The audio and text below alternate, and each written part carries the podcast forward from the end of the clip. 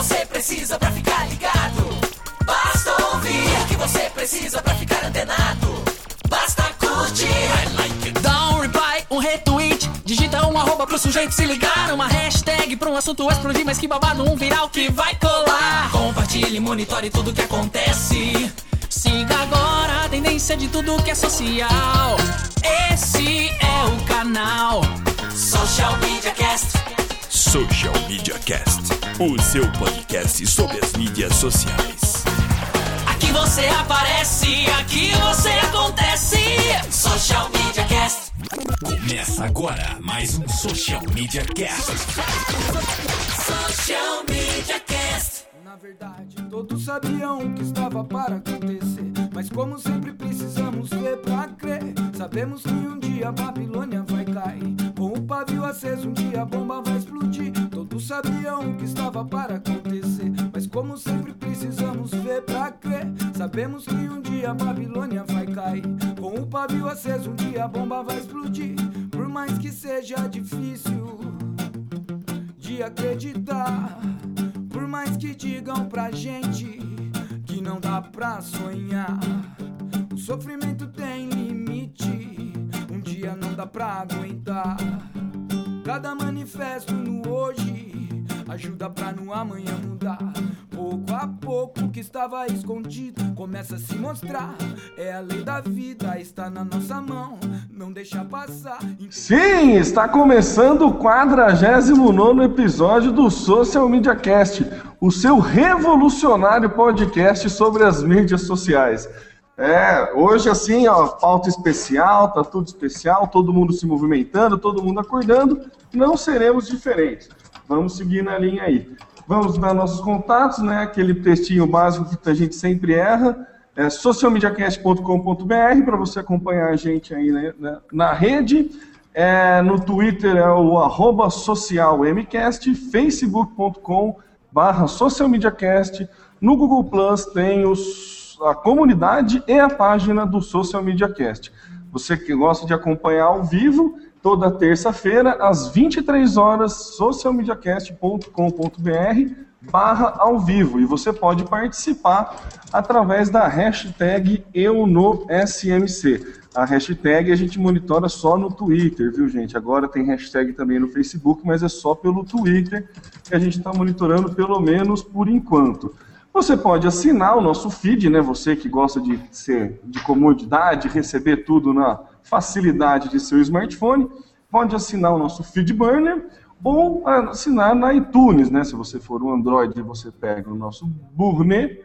Se você for um iOS, você vai lá na iTunes, faz, assina, dá aquela resenha, fala bem da gente, dá cinco estrelinhas, que fica tudo certo. Eu sou o Temo Mori, o arroba Temo Mori no Twitter, facebook.com Temo Mori e Temo Mori no Instagram, no Pinterest, no Tecler, no Social, no Google+, no LinkedIn, em todas as outras redes, né? Obviamente, jamais estaria sozinho nesse momento. Estou com os meus parceiros de podcast aqui e como é, passo direto para, faço a ponte São Carlos, Rio de Janeiro. Alaina. Revolução! Eu sou a Helena Paisan, vulgo Helena Paisan Vinagre, nesse momento. É, vocês me encontram no Facebook pelo www.facebook.com.br Paisan, circule.me barra Paisan no Google Plus, arroba Lena Paisan no Instagram. E por aí vai, sempre como a Lena Paisan, porque como a gente já disse semana passada, pessoas com nomes privilegiados como eu e o Temo, não temos dificuldade para segurar o usuário. Então, eu passo a vez para o parceiro Samuel. Fala galera, tudo bem? Eu sou Samuel Gatti, isso tá no meu site no Twitter, tá no meu site também no Facebook, falando diretamente aqui de São Carlos, São Paulo, a capital da tecnologia.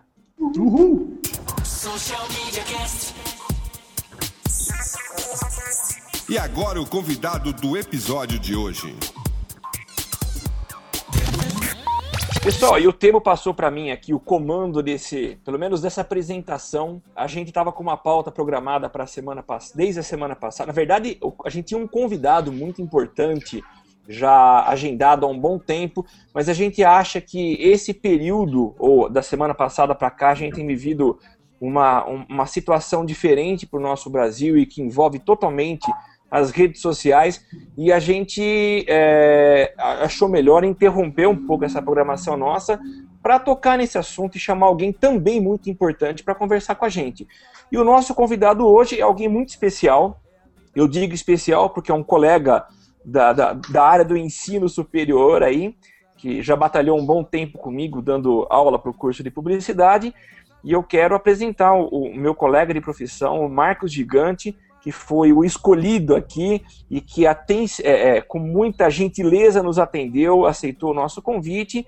E então eu queria passar a palavra para o historiador Marcos Gigante para ele fazer a apresentação dele do jeito que ele achar melhor. Marcos, muito obrigado e seja bem-vindo ao Galho da Macacada aqui. É, boa noite a todos, estou muito feliz com o convite, espero contribuir com vocês da melhor forma possível, né? O Temo, é, Samuel, Alana. E, bom, para me apresentar, é, meu nome é Marcos Gigante, né? Marcos Antônio Gigante. É, vivo aí postando coisas aí no Facebook, dando vazão a várias questões, né? Sou atualmente professor do Unicep, sou historiador, né? De, de carreira, de profissão, fiz história na, na Unesp de Assis, depois fiz a licenciatura lá. Uh, posteriormente, eu fui para a Unesp de Franca, onde fiz o meu mestrado e também onde me doutorei é, em 2008, né? Uh, em geral, minhas pesquisas durante desde a da graduação, elas envolvem um, um, método que em história a gente chama de história oral, né? Que, falando rapidamente, tenta transformar a memória num objeto de pesquisa, né?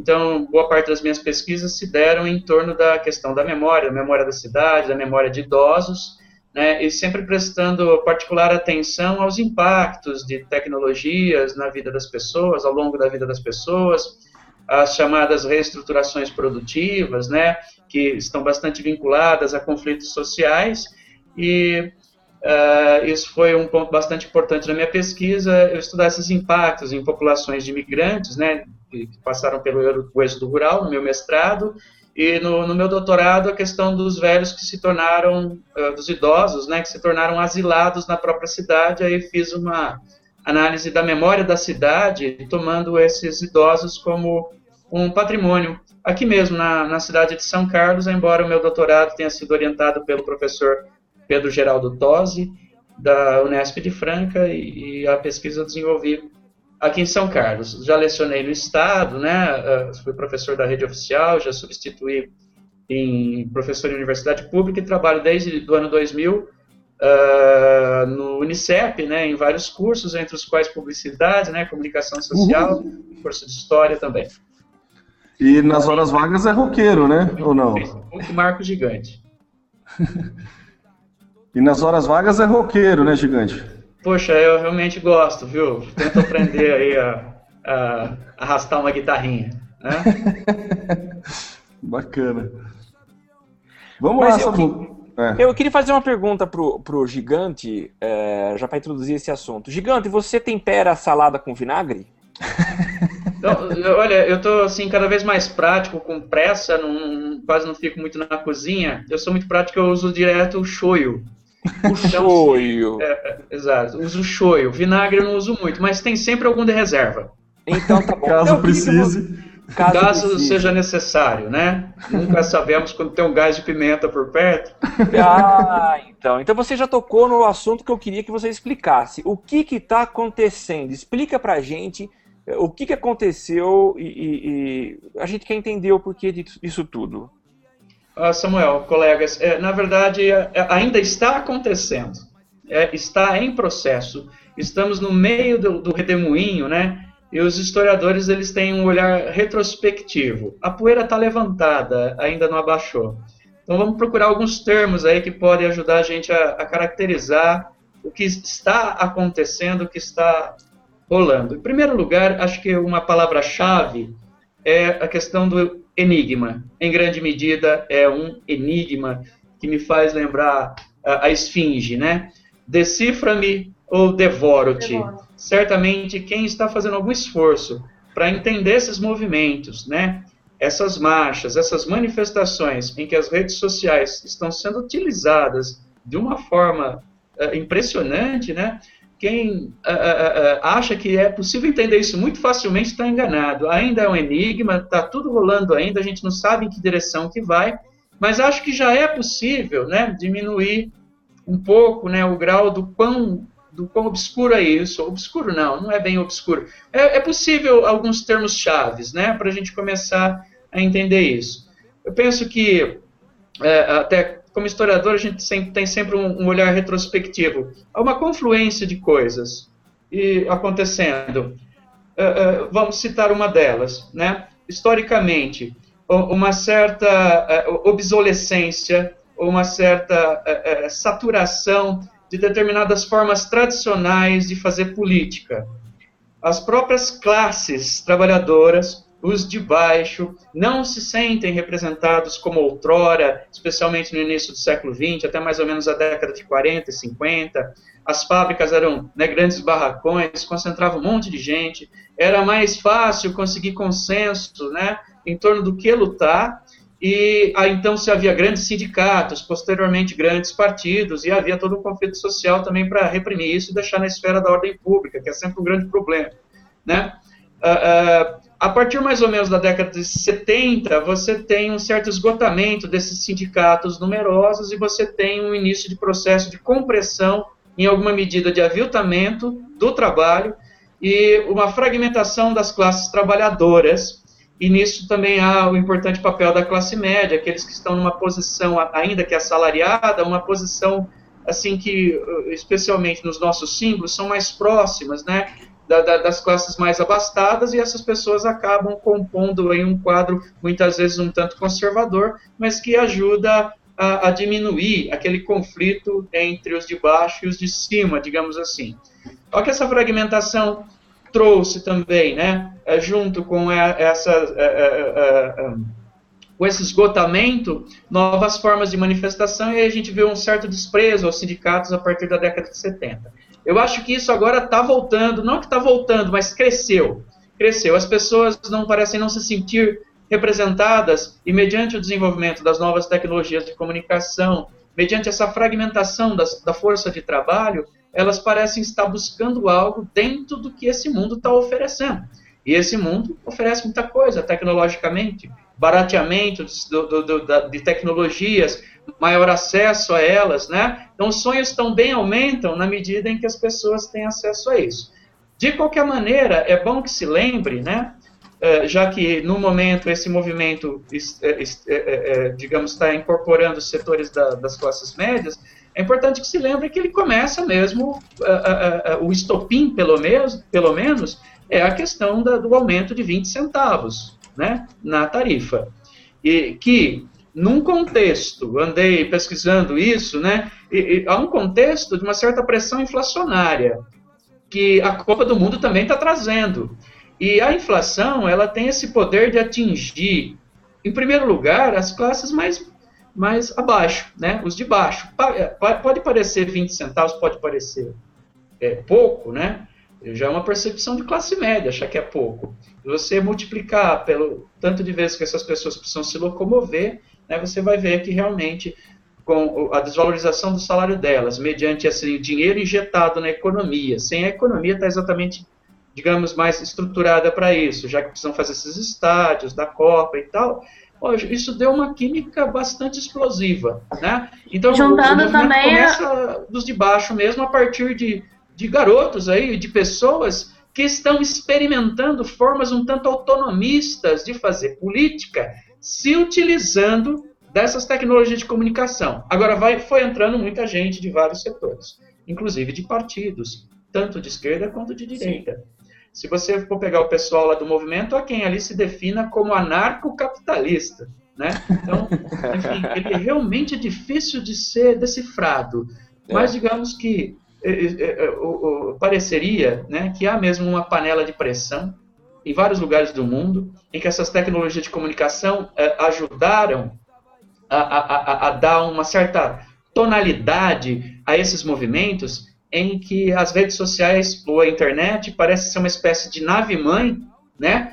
É, é, em que as várias pessoas envolvidas no movimento ficam alimentando essa nave-mãe, e aí há uma organização a partir dessa nave-mãe aí, que são as redes, no caso, né? Há ainda várias coisas, vamos... É, não quero falar, sei lá, tudo de uma vez, né? Tá. Você acha, então, que, assim, o grande é, estopim, o grande, ah, não estopim, você falou da panela de pressão, você acha que as redes sociais, esse poder de comunicação que temos hoje, de comunicação de massa e direta, né? Engraçado falar de comunicação de massa sem citar TV e, outras mídias mais tradicionais, mas você acha que é, é, é o principal responsável por unir essas pessoas em torno e criar essa panela de pressão? Acho que a panela de pressão ela, ela já vinha acontecendo. Você também, é, talvez, não sei, né? Talvez estejamos chegando também num, num esgotamento de certas lutas partidárias e de certos projetos de política no Brasil, né? Já que parece que as pessoas estão não estão sendo convencidas por nenhum dos lados, né? é, dessa política mais tradicional desses partidos que, que já estão aí. Eu diria que ela foi um grande apoio e que ela foi um espaço em que se luta por uma espécie de territorialização, né? Esse conceito mesmo que vem da geografia, né? A territorialização como um espaço em que você produz certas relações, certos poderes e luta para demarcar certas, é é, é, é, é, certos territórios dentro disso. Acho que esse mundo virtual é um território que está sendo um campo de luta para essas pessoas que, ao mesmo tempo, se nutrem da política tradicional, mas que é uma boa parte delas que estão buscando uma coisa que essas políticas tradicionais não têm, seja de direita ou de esquerda, mas que a política tradicional não tem. Uh, nesse sentido, tal, talvez uma transformação uh, uh, ou o uso dessas tecnologias de comunicação, das redes sociais, como uma espécie assim, de, de, de produção possível de uma participação maior. Quem cresceu experimentando tecnologias interativas diferentes da televisão, que você só escuta lá o que fala, é, é, é, tem uma voz só falando e parece que tudo que sai dali é verdade. Na internet, desde cedo, essa molecada aprendeu que ele pode ir lá comentar. Ainda que ele comente besteira, ele interage, né? Ainda que ele fale alguma coisa que, que parece não ter nada a ver, ele interage, é, ele, ele é mais ativo.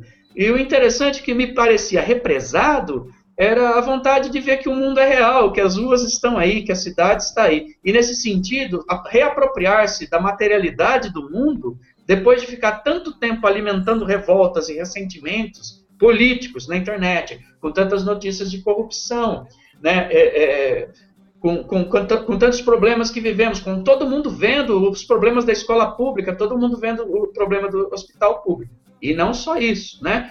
Todo mundo vendo como certos grupos sociais são expulsos, têm seu, suas casas queimadas para depois se colocar um estádio ali, né? Uma espécie de exclusão de certos grupos sociais, né? Ou como alguns diriam, essa gente diferenciada, falando com preconceito, higienizando a cidade, né? Usando certos eventos aí de nível mundial para higienizar a cidade, quer dizer, isso cria revolta, cria ressentimento e os conflitos sociais estão aí, né?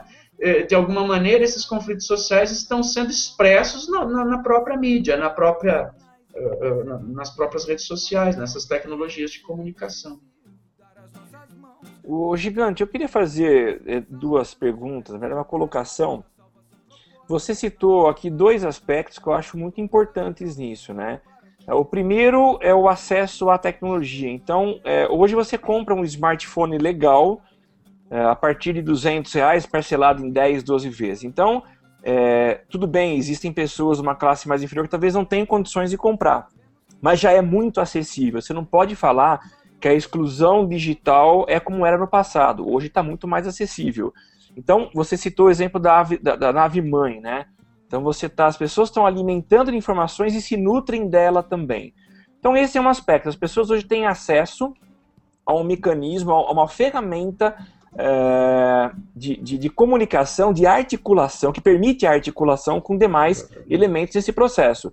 E a gente também está tá vendo, e foi nítido, a participação da, da, da televisão tradicional, dos meios tradicionais nesse processo. A gente vê o quanto eles estão defasados.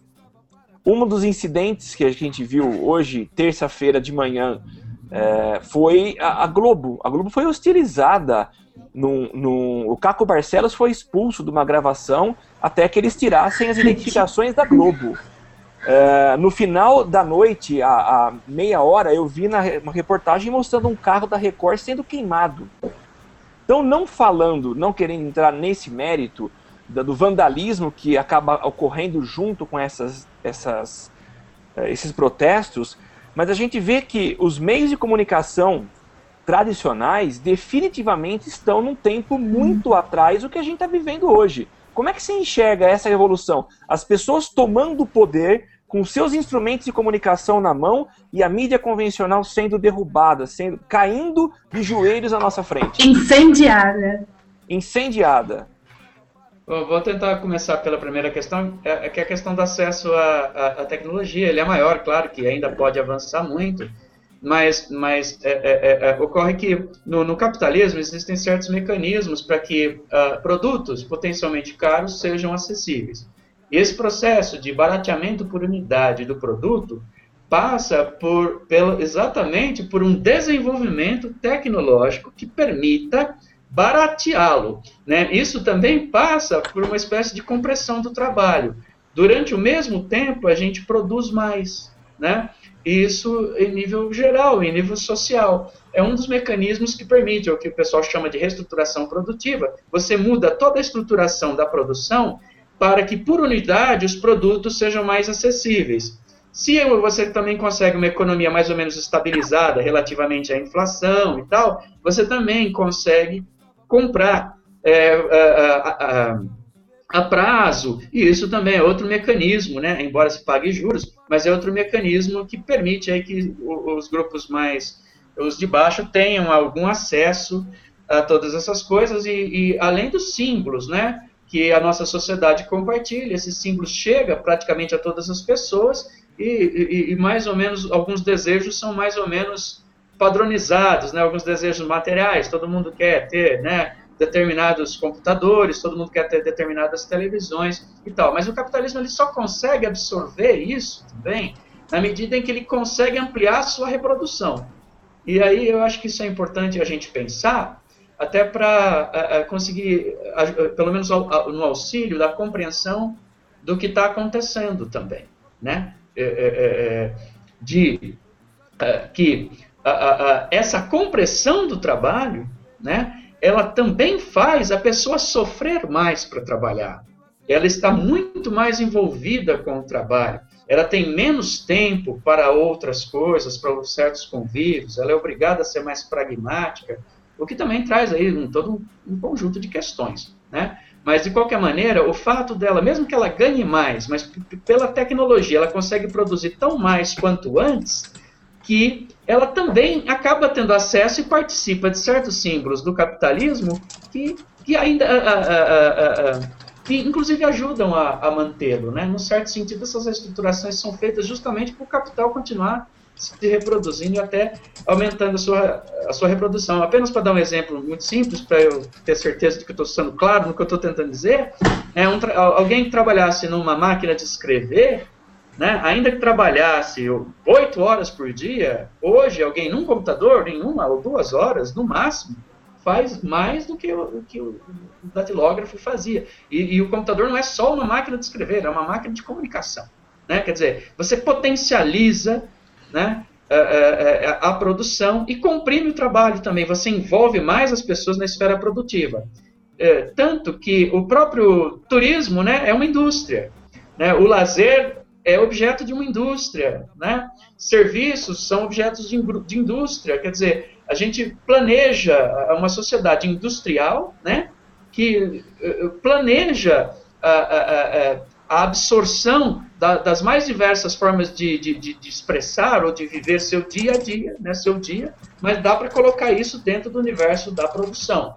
E isso é uma coisa importante, porque barateia o produto por unidade, mas também comprime, comprime esses trabalhadores, né? Ou, ou usando um outro exemplo aí clássico, né? uh, uh, a questão da mais-valia absoluta, mais-valia relativa. Na mais-valia absoluta, para você aumentar a produção, só se você aumentar o tempo de trabalho, de relógio, né, digamos, desse trabalhador, Sim. o que vai deixá-lo mais estafado, mais cansado, aumenta o risco de acidente. Né? Já a mais-valia relativa é aquela onde, num mesmo tempo, se produz muito mais. Há uma espécie, assim, simplificando um pouquinho, de, de, corrida industrial, de reestruturações produtivas no mundo, para que os países, para que os setores industriais sejam protagonistas, façam essas reestruturações primeiro. Veja como há uma, se, se é sedento tecnologia. Veja como é, que existe uma busca deliberada, planejada. A ciência, ultimamente, ela está sendo bem ciência-tecnologia, né? a, a tecnociência. Tanto que as ciências propedêuticas muitas vezes perdem um pouco com isso, e as ciências humanas também. Muitas vezes elas parecem até dispensáveis para alguns grupos, né? Mas justamente porque esse apelo da, da tecnologia faz, permite que você produza muito mais, pague um pouco melhor, mas também extraia muito mais esses trabalhadores. Agora, imagine que essas tecnologias também causam impactos sociais e de exclusão. Muitas pessoas perdem emprego. E nós estamos chegando, inclusive, num momento estranho é, é, em que você tem que estudar muito tempo para se formar em alguma carreira que, de repente, quando você se forma, ela já está em extinção. Né? Estamos vendo o que está acontecendo com as licenciaturas, né? um fato triste, inclusive. Quanto tempo você tem que estudar para ser um professor, né? para ser um licenciado, para se formar, e quando chega lá parece que está até extinção, e um pouco disso certamente é por conta das tecnologias de comunicação.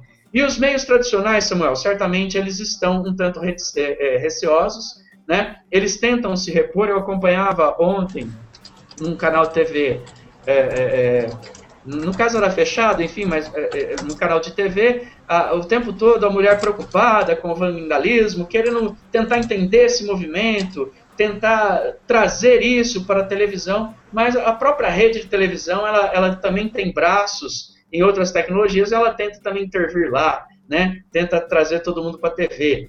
Uh, perdão, tenta de alguma maneira chegar em todo mundo, sabendo que pela TV não vai chegar em todo mundo.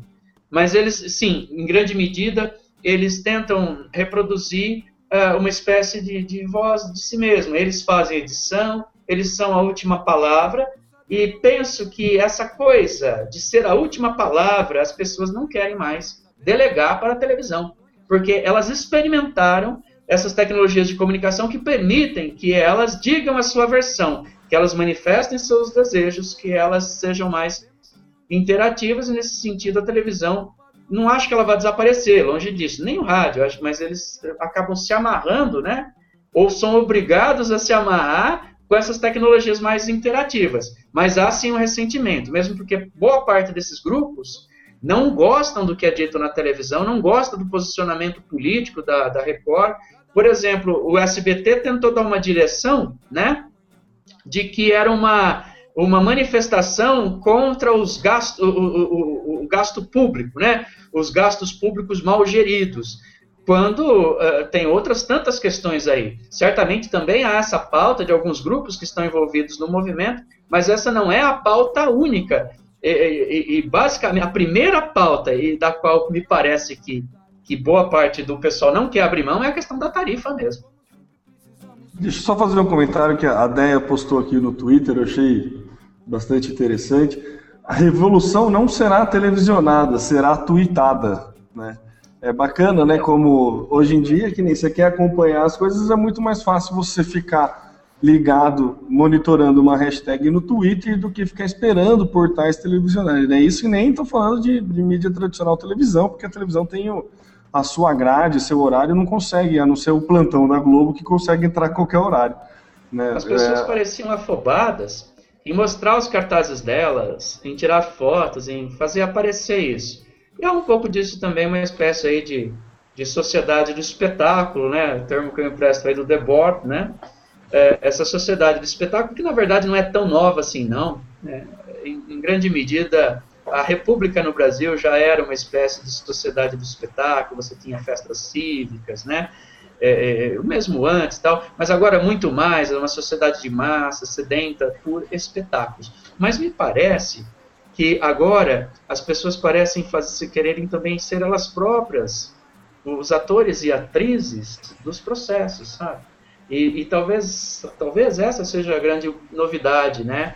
Desse isso é bom ou é ruim, gigante? Questão você, acha do, do, você acha isso uma vantagem ou uma desvantagem? É, o meio, né? Talvez a novidade seja o meio. Qual meio nós vamos usar, né? Partido parece obsoleto, sindicato parece obsoleto, TVs e tal, né? Parecem obsoletas. E como que? Mas a gente pode fazer isso de forma mais direta ao mesmo tempo que parece que eles também acordam né, para o mundo real. Bom, alguns não precisam nem dormiram, né? O fato é que ah, o Brasil acordou, né? É, alguns grupos acordaram, outros já estavam acordados, né? Você tem o, o, o movimento é, o movimento negro está acordado já faz tempo, já está lutando faz tempo, né? O movimento do, do, da, dos homossexuais, enfim, já está acordado faz tempo, né? E você tem aí outros movimentos de minorias, não desde pelo menos da década, desde, estou chutando alto ainda, desde a década de 60, esses movimentos se tornaram fortes. E muitos deles já desconfiavam fortemente de, de partidos, né?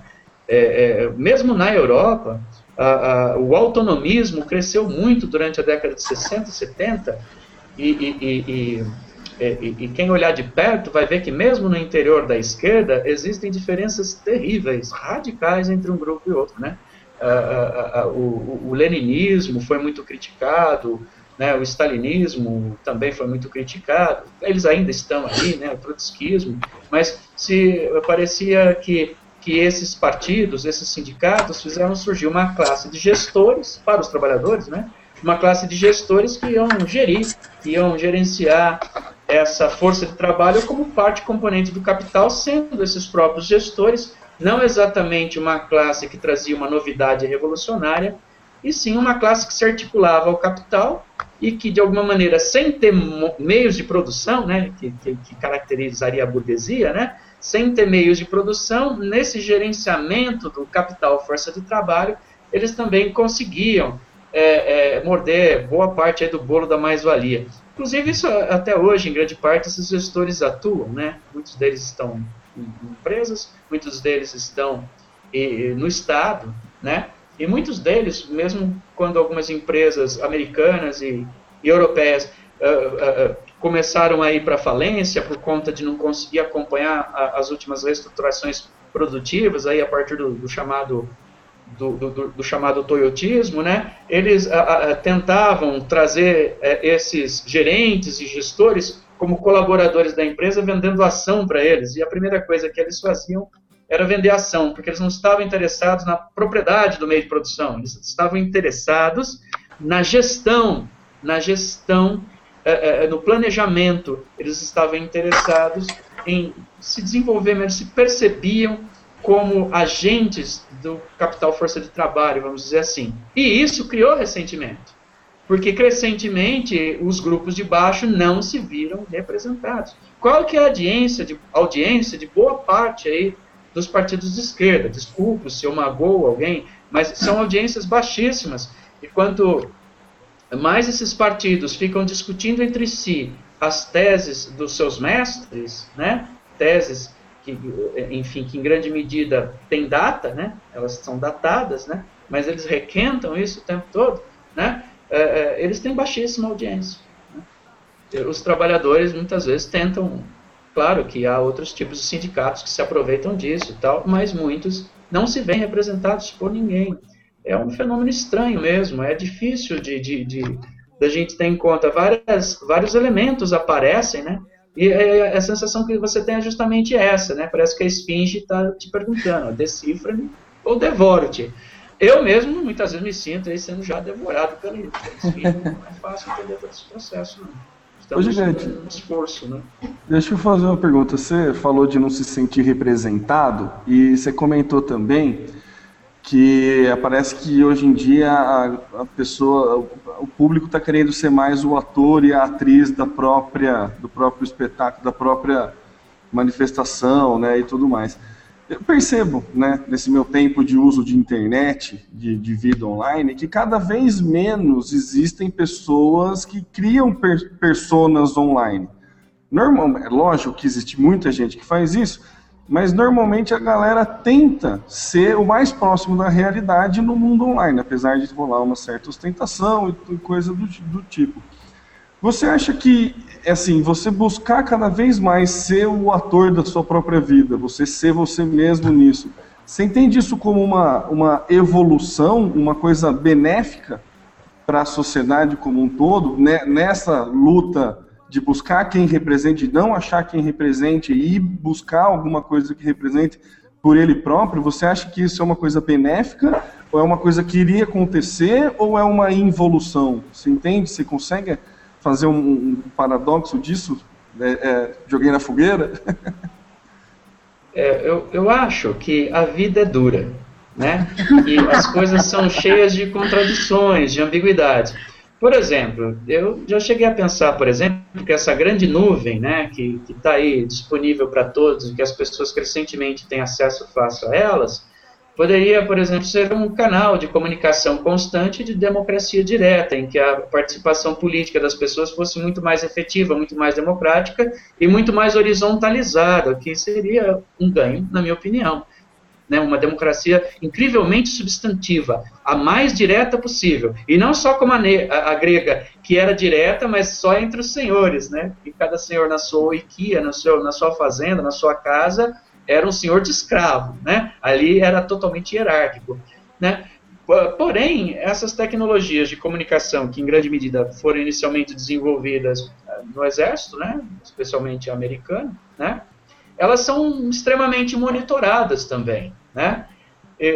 não sei até que ponto ela pode ser usada para ser uma espécie de parlamento virtual, onde a gente possa apresentar projetos, né? Projetos de lei, é, é, é, é, é não precisar tanto de tantos vereadores, de tantos deputados, né? Digamos aquilo que, que eles chamam lá, né? o custo de tudo isso é muito alto, né? E se as pessoas participassem mais diretamente, essa democracia mais direta, através da, da internet, poderia ser bastante interessante, né?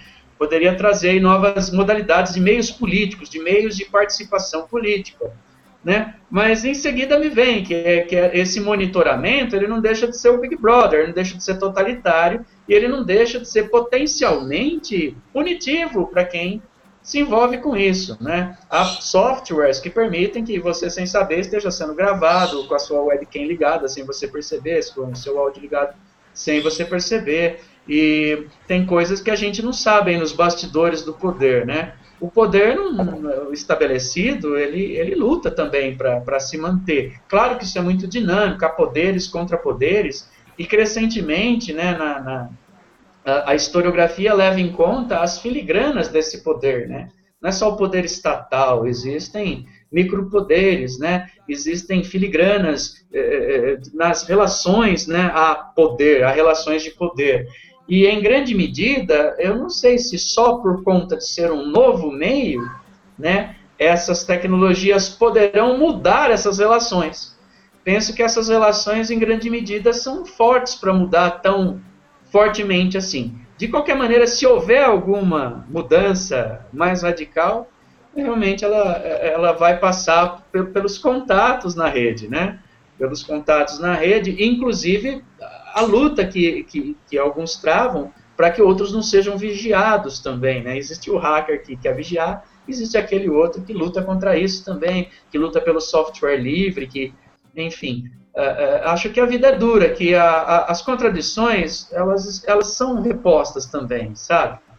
É, em grande medida, o paraíso só está dentro da nossa mente. A vida é dura. As contradições aparecem, as ambiguidades aparecem. E no caso desse movimento, assim, tem me incomodado um pouco uma espécie de elitização da pauta dele. E, e, e, no certo sentido, é, é, essa coisa de você não ter líderes, ou alguns líderes mais ou menos cambiáveis, é muito interessante porque você não tem também alvos fáceis, você dá força ao movimento. Né? Se todo mundo usa a máscara do V, quem que eu vou atacar? Vou fazer uma comuna de Paris e vou matar todo mundo? Não, né? Ah, mas ao, ao, mesmo tempo, isso é interessante, isso é uma espécie de horizontalização que eu acho bastante positiva. Mas a pauta, uma pauta tão ampla, no fundo, o que, que se consegue com ela? Né? é, uma pauta que vai desde a tarifa, que isso eu acho interessante, que essa pauta é importantíssima. Acho que ela vem dos de baixo e, e, e não seria legal colocá-la em segundo plano. Mas vendo desde a, dessas manifestações contra um Estado em geral, ou quando eu estou descontente e quero me manifestar, até fora Dilma, fora Alckmin, fora sei lá quem, né? Quer dizer, poxa, é, enfim, aí já fica protestar contra tudo, como já disse alguém aí, é também diminuir a força desse protesto, né? Seria é, interessante essa, essa pauta ser mais enxuta. Mas alguma novidade está vindo, sim. Eu queria fazer uma, na verdade, jogar um pouco para a Laina. A Laina que participou do, do, dessa mobilização no Rio de Janeiro, que aliás foi destaque na mídia. É, eu queria que ela falasse um pouco disso, como que ela foi, Alaina, como é que você foi motivada a ir para a rua e até que ponto as redes sociais foram esse agente que te que deu, colocou combustível para que você saísse às ruas? Foi 100%, 100% mesmo. Ah, eu, tô, eu tô com 25 anos, quando eu era do ensino médio, a gente tinha o movimento Passe Livre. Então, era uma galera que tinha vontade de gritar, mas não sabia muito bem pelo quê. E aí, todo ano, estourava um mito de que o passe livre ia ser retirado e que os estudantes iam ter que pagar passagem. E aí, a gente se juntava, ia para frente do palácio e tacavam bomba e etc.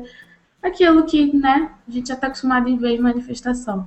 E eu me tornei uma manifestante frustrada, digamos assim, porque eu não, não tinha, né? A, a causa se perdia a, todo momento.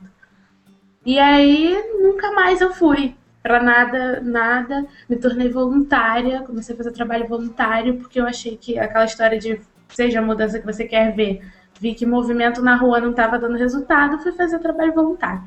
Anos se passaram e começou a rolar isso eu comecei a acompanhar o de São Paulo, que, que, que estourou muito mais forte antes do que o do Rio. Aqui a gente teve algumas bem menores. E o meu primeiro, meu primeiro impulso de querer ir foi para a manifestação que rolou no Maracanã. Vocês que já me conhecem, que sabem que eu vivo falando que eu quero ir embora, que eu quero sair do Rio, que não está dando mais para viver aqui, e eu vi isso, eu vi isso é, transparecer nas páginas, nos eventos, assim. O custo de vida aumentou muito e a qualidade de vida caiu muito. Então, um trajeto que há um ano e meio atrás eu faria em uma hora, hoje eu faço em duas horas e meia. E quando eu comecei a ver aquele movimento, e que não era só pelos 20 centavos, era por uma infinidade de coisas, a gente está pagando 20 centavos a mais por um transporte que é uma merda, é uma infraestrutura que é precária. E por quê? Porque vai ter Copa e porque vai ter Olimpíada. E uma outra coisa que eu até comentei com o Telmo, comentei com a Andrea, eu cheguei a comprar ingresso para o jogo da Espanha, que vai ser quinta-feira agora, né, da Copa das Confederações, porque eu não sou contra a Copa, contra o evento, etc.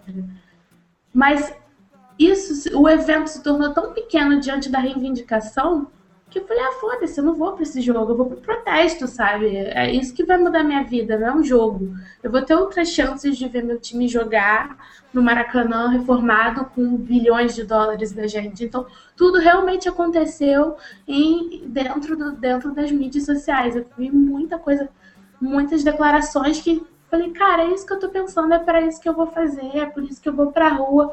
E aí, no primeiro dia, eu não consegui ir é, então eu fiquei fazendo, tentando faz, ajudar, fazendo cobertura. E aí ontem eu fui e, e foi incrível, né? E, e, foi incrível duas vezes, porque eu vi uma geração 10 anos mais nova que eu, que tem a idade que eu tinha quando comecei a ir para movimento estudantil e, e para manifestação de rua, né? Molecada de 15 anos. E, e como que essas pessoas chegaram lá? E aí eu ouvi duas frases que marcaram muito. Uma foi: essa é a geração playground. São pessoas que não foram brincar na rua. Então elas estão descobrindo a rua e é por isso que é tudo tão grande, tão tão incrível. E a outra coisa é, eu ouvi de uma outra pessoa que tem mais ou menos a mesma faixa etária que eu, e essa pessoa disse assim: a, a gente está comemorando tanto essa geração aí, 15, 17 anos, que está fazendo essa revolução, mas a nossa geração fez uma diferença do caramba, porque nós fomos os primeiros, a, as primeiras crianças a ir para a escola carregando o celular, né? É, a minha geração foi essa que, que se conectou e deixou o cenário da conexão pronto para essa galera que já veio super plugada, né? Já tem mídia social fluindo na veia. Então, são duas coisas que eu achei interessantes, que eu ouvi, que eu gostaria que o Gigante comentasse. E queria puxar também um outro assunto, um outro, um outro tópico, que é. Ele falou dos velhos padrões da política, né? E isso me, me, me remeteu aos velhos padrões da comunicação. A gente comenta aqui várias vezes que ah, como é legal a página admitir que errou, é, a página responder que está averiguando qual é o problema e, etc e tal. E a gente não vê isso acontecendo na política. Em social media, quando você vê uma empresa se posicionando, dizendo, olha, a gente está com um problema tal, a gente vai ver como vai resolver, ou ajude a gente a resolver, é, normalmente o retorno é positivo. E aí eu fico pensando, será que se a política agisse dessa mesma forma, o retorno também não seria positivo? Será que não é isso que o brasileiro está esperando? Então são essas coisas assim que eu tinha para dizer. E passo a bola para vocês novamente. É, uma questão, por exemplo, que eu, que eu sinto nessa, uh, nesses meios mais reticentes e um tanto mais tradicionais, né, é, é, é que eles parecem é, é, ser ansiosos para que esse movimento, esses movimentos que estão acontecendo, e que reúnem mais de 100 mil pessoas, né, é, que eles ao menos produzam lideranças e me, me, parece, às vezes, que, especialmente na televisão, quando eles vão desenvolvendo os comentários das reportagens, eles parecem ficar procurando a, a, algum possível novo líder, né? Com quem negociar, com quem, quem sabe, cooptar, e, nesse sentido, os movimentos sociais são escolas de novos líderes. Se você pegar políticos, né? Se você pegar vários políticos de hoje, vocês vão ver que eles passaram por movimentos estudantis, que eles foram às ruas na sua juventude, inclusive os, os mais expoentes, os maiores expoentes aí, né, que lutam, que, que, que, que, disputam presidências, né, governos de Estado, eles passaram por esse momento, eles foram, digamos assim, produzidos, talhados em movimentos sociais passados. Só que esse movimento social agora é novo e eles levam, eles dão esse olhar um, um tanto antigo, né? Ficar querendo buscar é, é, esses líderes, mas já meio que é, é, é tentando talhá-los dentro de certos limites. E aí, ao nesse talhar dentro de certos limites, os novos líderes, eles também tentam né, se valer de certa moral, uma certa espécie de, de, de, de, de moral seletiva, né? Violência é isso, não aquilo, né? violência é você não seguir o protocolo da polícia, tudo bem, é violência. Então tem que seguir o protocolo, exige isso da polícia. Quebrar uma vidraça, chutar a porta do ônibus não é violência. É, perdão, isso é violência, não é? Mas, por exemplo, assim, há uma certa moral seletiva, porque quando você usa um transporte público que faz lembrar uma espécie de campos de concentração ambulante, em que você é tratado como não como um cidadão, como indivíduo, mas como alguém atomizado, só falta passarem lá a navalha no seu cabelo, botar uma roupinha para te indiferenciar totalmente, colocar você como um gado, né? Com todo respeito ao gado, mas enfim, né? Isso não é violência. É, é, é, fazer política deixando pouquíssima margem para decisões de mudanças de direção, é, porque já está tudo definido, né? Olha lá como que o Haddad estava sofrendo, né? Eu não sei se está sofrendo mesmo, mas enfim, sofrendo para encontrar na planilha dele da onde tirar os 20 centavos é, é, que as pessoas vão deixar de pagar, né? E, e, aí, pelo cálculo lá, isso é muito é uma, um montante muito grande. Só que esse montante muito grande seria pago por pessoas que estão pressionadas por inflação, por Copa do Mundo. E nesse sentido, eu acho que realmente as pessoas não querem ver tanto a Copa, mesmo, mesmo porque quem que vai ver a Copa? Né? Em grande medida, a Copa, aí, até tem alguns comentaristas esportivos que tocaram essa questão, né? ela parece mesmo, desce alguns extraterrestres no, no país, vão lá, né? e depois vão embora, não interage com a população, a população, boa parte, fica excluída disso, né? não participa tão ativamente disso, ou não é colocada para participar tão ativamente disso, depois fica lá é, é, é, aquelas construções que talvez não sejam, não, não equacione tanto para o, a, a, a, que essas pessoas sejam respeitadas como, como cidadãs. Então, penso que isso também influencia nessa decisão. não vou para o jogo, eu vou, eu vou me manifestar, eu vou tentar ser, ser sujeito da, da minha história. Agora, em relação à produção de novos líderes, eu acho que a vida humana é muito ampla, muito mais ampla do que a, a gente querer talhá-la dentro de certos limites. Eu, eu, eu penso particularmente ser extremamente positivo uma luta pela horizontalização das relações. Horizontalizar as relações. Isso é revolucionário. Né? E se as tecnologias de comunicação, em, em alguma medida, permitem o exercício dessa horizontalização de relações, né? É, eu acho isso extremamente positivo, embora ao mesmo tempo fique desconfiado por serem é, tão, objetos de, de monitoramento de, de, e, portanto, de totalitarismo, controle. O Gigante, uh, a gente acompanhou de uns tempos para cá o surgimento do Avaz, que é um serviço onde você pode criar petições online. Pet petições, é isso, né, o nome? Esse é o termo? É, reivindicações, petições, é, abaixo-assinados, né? Isso, é. Tem um deles que, bom, ou seja, é uma manifestação pública totalmente realizada é, por meio digital que acaba não tendo uma validade jurídica, mas acaba dizendo, ó, isso representa o povo brasileiro, que é isso, assinou embaixo disso aqui, então tem um certo peso moral, não sei se eu posso dizer assim. Tem um dos, dos exemplos recentes, uh, foi em fevereiro que aconteceu, foi criada por um rapaz, o Pedro Abramovai, ele criou uma petição fora Renan, ela, ele teve, assim, uh, uma resposta muito grande, ou seja, é um manifesto que tem uma liderança, Agora a gente vê isso que está acontecendo nesses últimos dias. Não existe uma pessoa, uma figura, um líder. Você acha que o movimento sobrevive? Ou, como muitos já estão cantando a bola, espero que não seja esse o resultado final, mas de que daqui a alguns meses uh, a Copa das Confederações já acabou, os movimentos começam a se esfriar. Como é que você enxerga? Você acha que há uma sobrevida, que a coisa realmente é séria, no sentido de que vai haver continuidade? É, é, penso que assim, os, os, líderes acabam sendo importantes numa sociedade democrática moderna. Mas também a tendência nessas mesmas sociedades que os líderes crescentemente se afastem, decepcionem o seu representado, né? E, e cria esse tipo de insatisfação crescente que a gente vê aí.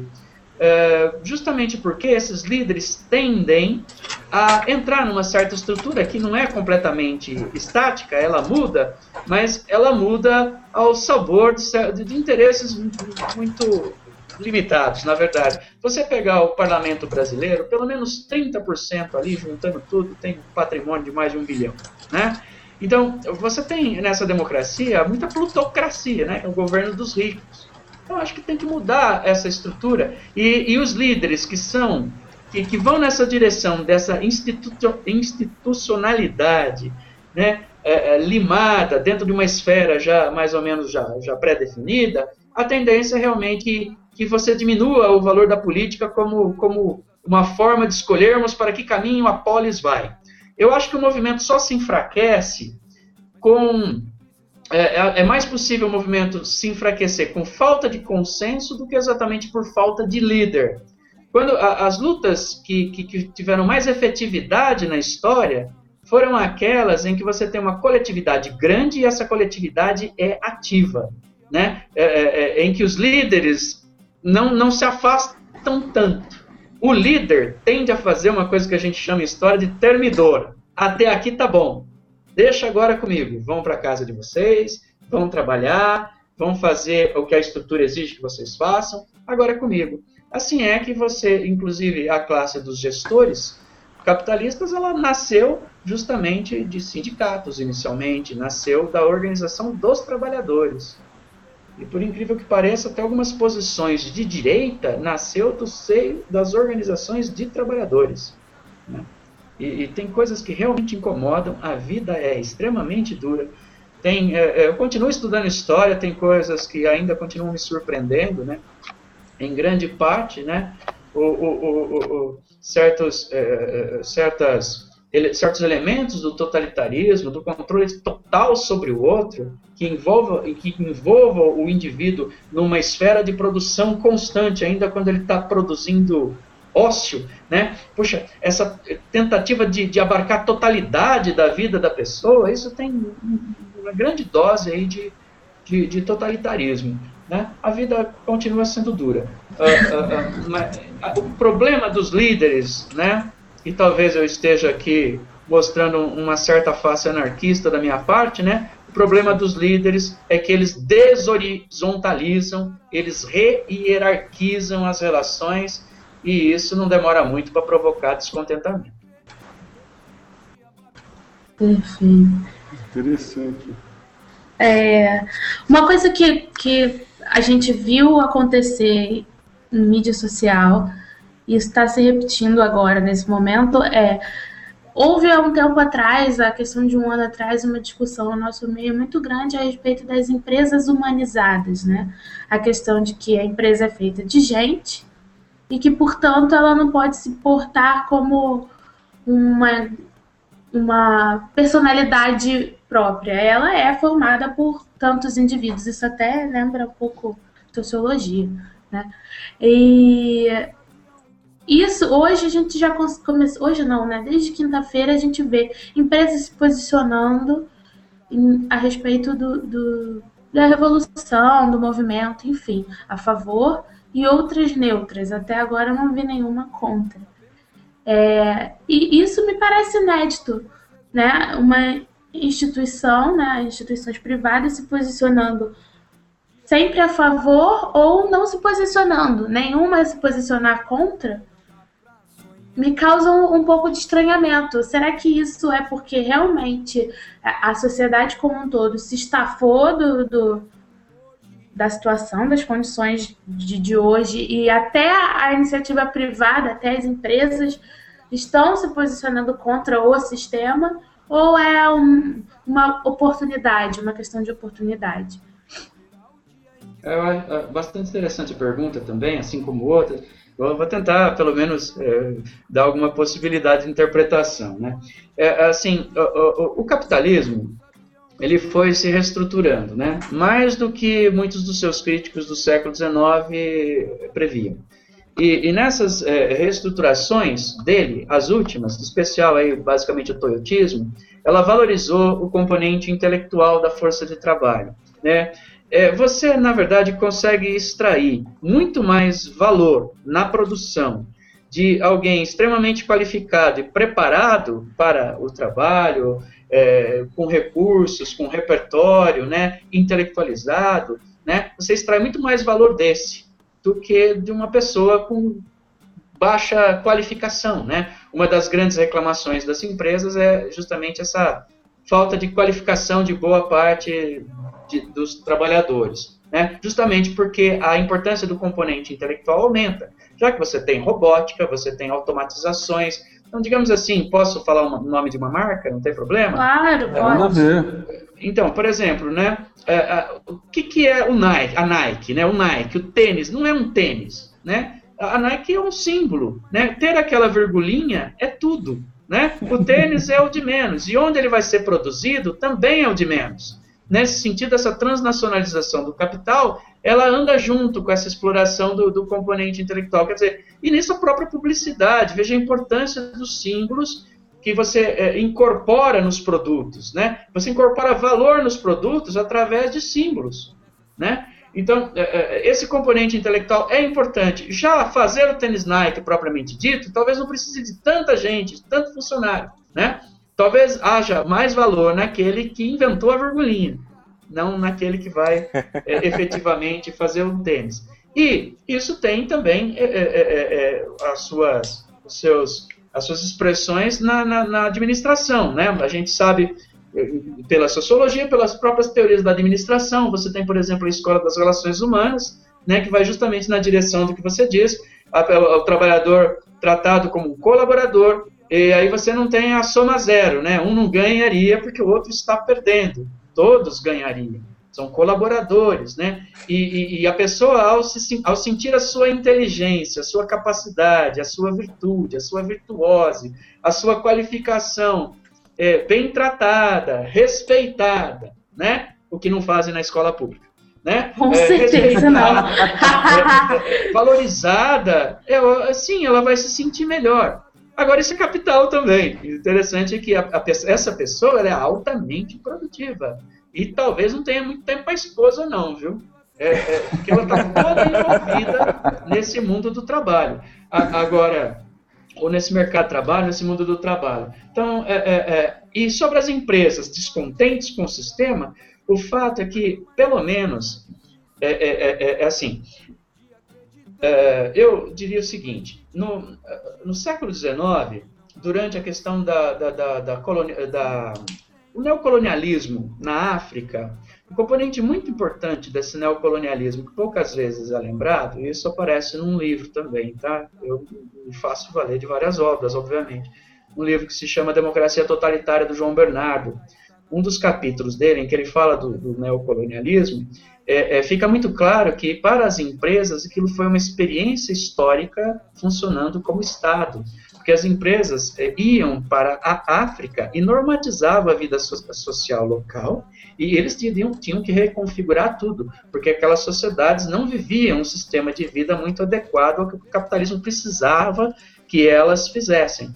E normatizar a vida social, esse é né, o grande ponto do Estado. Né? O Estado é um, um grande corpo de sustentação do poder, de um status quo, e ele se usa né, dessa normatização do seu corpo burocrático, que é um corpo de informações que ele precisa para ser quem ele é, para normatizar essa vida social. E as empresas tiveram isso. Eu costumo dizer, não sou só eu, que, que, que, que as empresas já ultrapassaram os muros da, de si mesmas há muito tempo. Elas estão a normatizar a vida social, elas estão a escolher a, a escolher uh, uh, como sentir, como pensar, né? E nisso tudo há o que novamente vou chamar aqui de reterritorialização. No século XX isso cresce, no século XXI cresce, que é, as empresas tentam produzir territórios. E territórios são espaços em que você produz né, certas relações de poder, certos jogos, certos é, você produz, literalmente, esse é o termo, é uma produção, uma produção, inclusive a produção do espaço virtual. Agora, também penso que esses movimentos passam por essa reterritorialização desse espaço virtual. Certamente as empresas devem ficar indignadas com um conjunto de coisas e até dá para dizer que existem certos conflitos entre o que o Estado tradicional aí quer e o que as empresas em seu conjunto, as corporações querem, sendo que elas também têm poder normativo. Eu não estou falando isso é bom, né? Mas que elas têm, têm. E no, uh, uh, a participação ativa das pessoas na produção, né?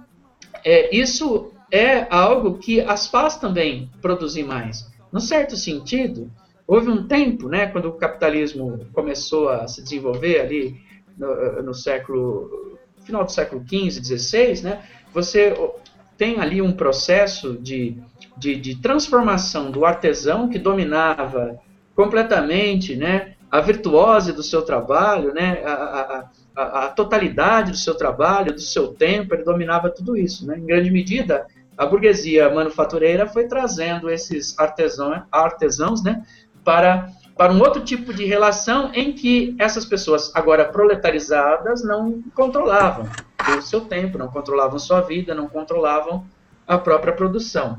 E, dando um grande salto, claro, estou simplificando um pouco, uh, uh, mas atualmente você tenta redescobrir como usar essas virtuosas, essas qualificações a partir do, do, da exploração do componente intelectual, da força de trabalho, né, em novas formas de gestão. E a, a, ideia é mais ou menos essa: se você não se reestrutura, a tendência é perder a concorrência mesmo. E no capitalismo a, a concorrência é feroz, né? Uh, claro que Há também proteção a isso, a proteção para quem já, já tem uma capacidade, um poder, de, um capital, né? tem como ele fazer outras coisas, né? mas é, é, é, há também uma altíssima competição e eles, de alguma maneira, têm que estar na frente para não ficar muito para trás. Né? De qualquer maneira, isso tudo a Coca-Cola não produz refrigerante, né? Uh, ou show de rock, ela produz o que tiver que, que, que ser feito para acumular dinheiro, para acumular capital, assim como a Nike, assim como outras empresas. E essas empresas né, transnacionais, elas conseguiram acumular em torno de si um poder que chega ao poder de normatização da vida social. Engraçado, né, o gigante falar isso, que me fez lembrar da minha época de, de colégio, sei lá, no começo dos anos 90, assim, da, sabe? Idoso. A, a dona. Depois, quando você tinha a, aula de ensinar a cortar os três zeros, de calcular a mudança do RV por real, sabe? Essas coisas que você aprendia na escola. Então, é, quando tinha assim professores visionários, né, na, na, na, turma, assim, sempre falavam, né, dessa questão da, da empresa sair do, pular o próprio muro, né, e que sim, simplificando muito o que a, a definição da época era de globalização, né, que falava que as empresas teriam mais poder do que o próprio Estado. Né? Então, acho que é, é engraçado isso. Na hora que o que, você, que o gigante comentou da, da, da, da, presença na África e tudo mais, me, me remeteu na hora isso, né? De, de, da questão da globalização e de que a empresa acaba tendo um poder até maior do que o próprio Estado, dependendo do lugar que ele está. Né? Achei, achei interessante. Agora, tem uma outra questão já baseada nisso também no que você falou, é, a gente falou aqui de grandes empresas, de Nike e Coca-Cola, mas a plataforma social ela dá uma voz absurda para pequenas empresas e para pequenos é, é, movimentos que se tornam grandiosos com, com a multiplicação da voz. Então, o, o Fábio Voldemort, porque eu não consigo falar o sobrenome dele, há, há alguns minutos atrás é, me, me, me, passou o link de uma postagem que a página do Grupo Mobilizados colocou, informando o local de atendimento médico dentro da passeata do, de São Paulo que está rolando agora. Em quatro minutos tinha 70 compartilhamentos. Então, assim, foi uma postagem que uma página fez de um movimento que está acontecendo em tempo real e em sete minutos nós tivemos 70 compartilhamentos, ou seja, 70 pessoas concordando e multiplicando N vezes aquela, aquela mensagem. Né? Então, eu acho incrível que não é só o poder financeiro, mas que define quem tem a voz. É, é, você pode não ter poder financeiro nenhum como empresa. E mesmo assim, como por exemplo o movimento. O movimento não é um movimento de grana, é um movimento de, de ideia, né? Então, uma empresa, uma marca, como o Spoleto é uma grande empresa, mas a gente tem que falar do case deles hoje, que se posicionou publicamente dizendo que essa semana não vai ter nenhum tipo de comunicação do Spoleto. A página do Spoleto vai falar o que as pessoas a favor do a favor e contra o movimento. Eles não, não disseram é, a favor especificamente, vão reproduzir é, é o que a população está dizendo. Então, ok, o Spoleto é uma grande empresa de um grande grupo, mas você vê uma empresa que teve em São Paulo, acho que era uma gráfica, viralizou absurdamente porque eles se propuseram a, a imprimir os cartazes para a manifestação de ontem, gratuitamente. As pessoas mandavam o arquivo e eles estavam. E, e é uma empresa pequena, né? Num lugar na, em São Paulo e, e, a voz deles tomou uma proporção absurda. Imagina quantos cartazes tinha dessa, dessa, dessa gráfica lá. Então, o que eu acho incrível é como a voz se iguala, né? E daí, Coca-Cola? A Fiat tá com a música que representa o movimento, né? Vem pra rua e ela tá lá.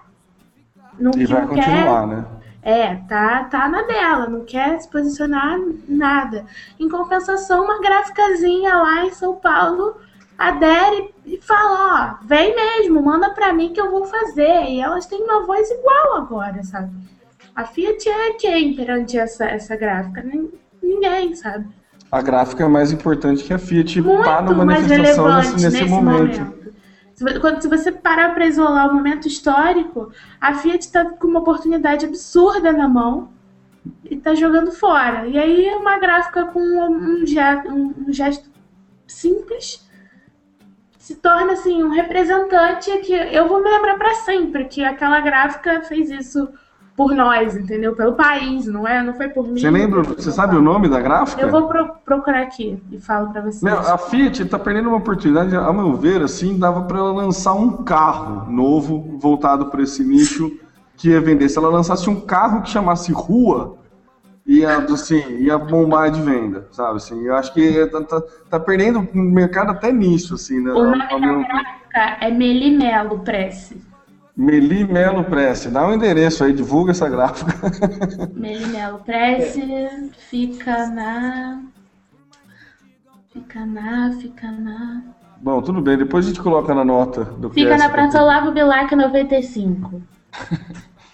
Né, legal. É, toda, toda relação, né, ela tem que ter um nível de legitimidade, especialmente se você tem uma posição de destaque, né? Se você tem uma posição de destaque, você tem que ter legitimidade. Isso era com o faraó, com, com um rei, né, moderno, com o Luís XIV, ou com a presidenta Dilma, né? Se você não tem uh, um certo nível de legitimidade, você não se sustenta mais um minuto na posição em que está, né? Assim, então, a, a, penso que numa sociedade como a nossa, extremamente imagética, extremamente baseada em símbolos, em que há uma territorialização, né, uma luta em torno desse mundo virtual, por símbolos, por memes, né, por replicações de certas relações, se a empresa ultrapassou os, os muros de si mesma, ela tem que ser legítima, né?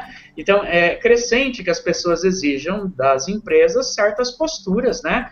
E aí, inclusive, se desenvolvem é, é algumas, é, é, é, digamos, áreas aí das ciências humanas ligadas a isso, né? A própria filosofia destaca a questão da ética dos negócios, não uma parte da filosofia.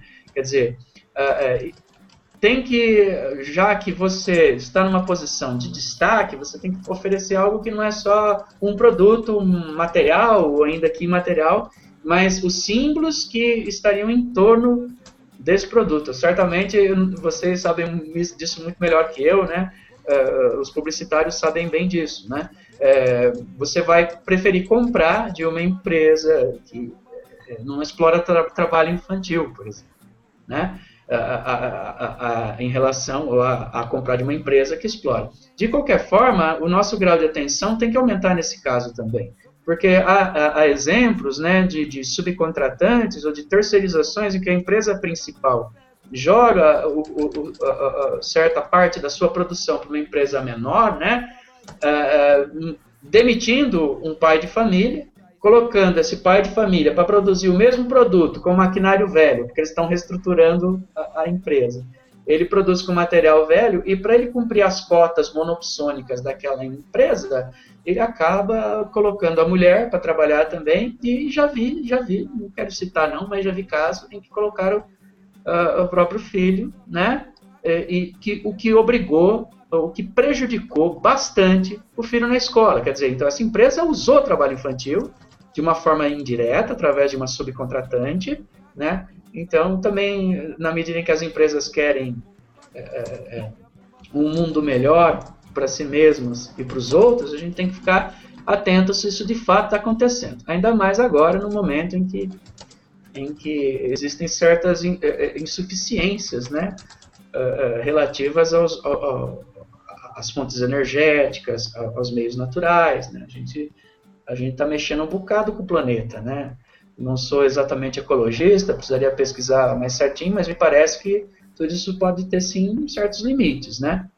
Então tem que, talvez tenhamos que reciclar muito mais, coisas assim, e, e, isso tudo é algo mais ético, e é algo que chama mais a atenção das pessoas e faz a, a, a, os símbolos em torno dessa empresa melhorarem, mas temos que ficar atentos. Nesse sentido, as redes sociais podem né, ajudar nisso, já que quando aparece alguma porcaria dentro de algum produto aí, né, as pessoas colocam fotos, colocam no Facebook, todo mundo vê o que está acontecendo, né? Uh, nesse sentido, as redes sociais também podem ser um auxílio para que não haja hipocrisias. Né? Maravilha. Eu queria é, partir para o encerramento desse bate-papo, que está muito bom. A Laina acabou de postar agora há pouco que ela está com saudades dos tempos de, de faculdade dela, e acho que muitos dos nossos ouvintes também estão curtindo esse papo. Eu queria só fazer um comentário que acabei pegando aqui na, na, na hashtag do, do que a gente disponibiliza, o hashtag eu no SMC, a Marina Schub, ela fez o seguinte comentário. Ótimo debate, momento histórico, mas é preciso foco para conseguir algo e isso não está acontecendo nas redes. Eu acho que há algumas, algumas páginas que foram criadas para tentar dar uma direção para esse movimento. Talvez falte um pouco de foco ao que ela diz aqui. Tem mais algum comentário que vocês queriam fazer, pessoal? Eu queria ler algum da Deia, que a Deia tá uma fábrica de cartazes hoje, aliás. Tudo, todos os tweets dela podem virar cartaz na próxima manifestação. Fica a dica. Tá bombando. Eu não tenho Twitter, tá? Ah, mas eu vou ler um para você sentir o clima da Andréia. Líderes são formadores de opinião. Hoje somos líderes das nossas redes. Isso bate um pouco com o que o Samuel acabou de falar. É... Essa coisa de não ter líder, de não ter foco.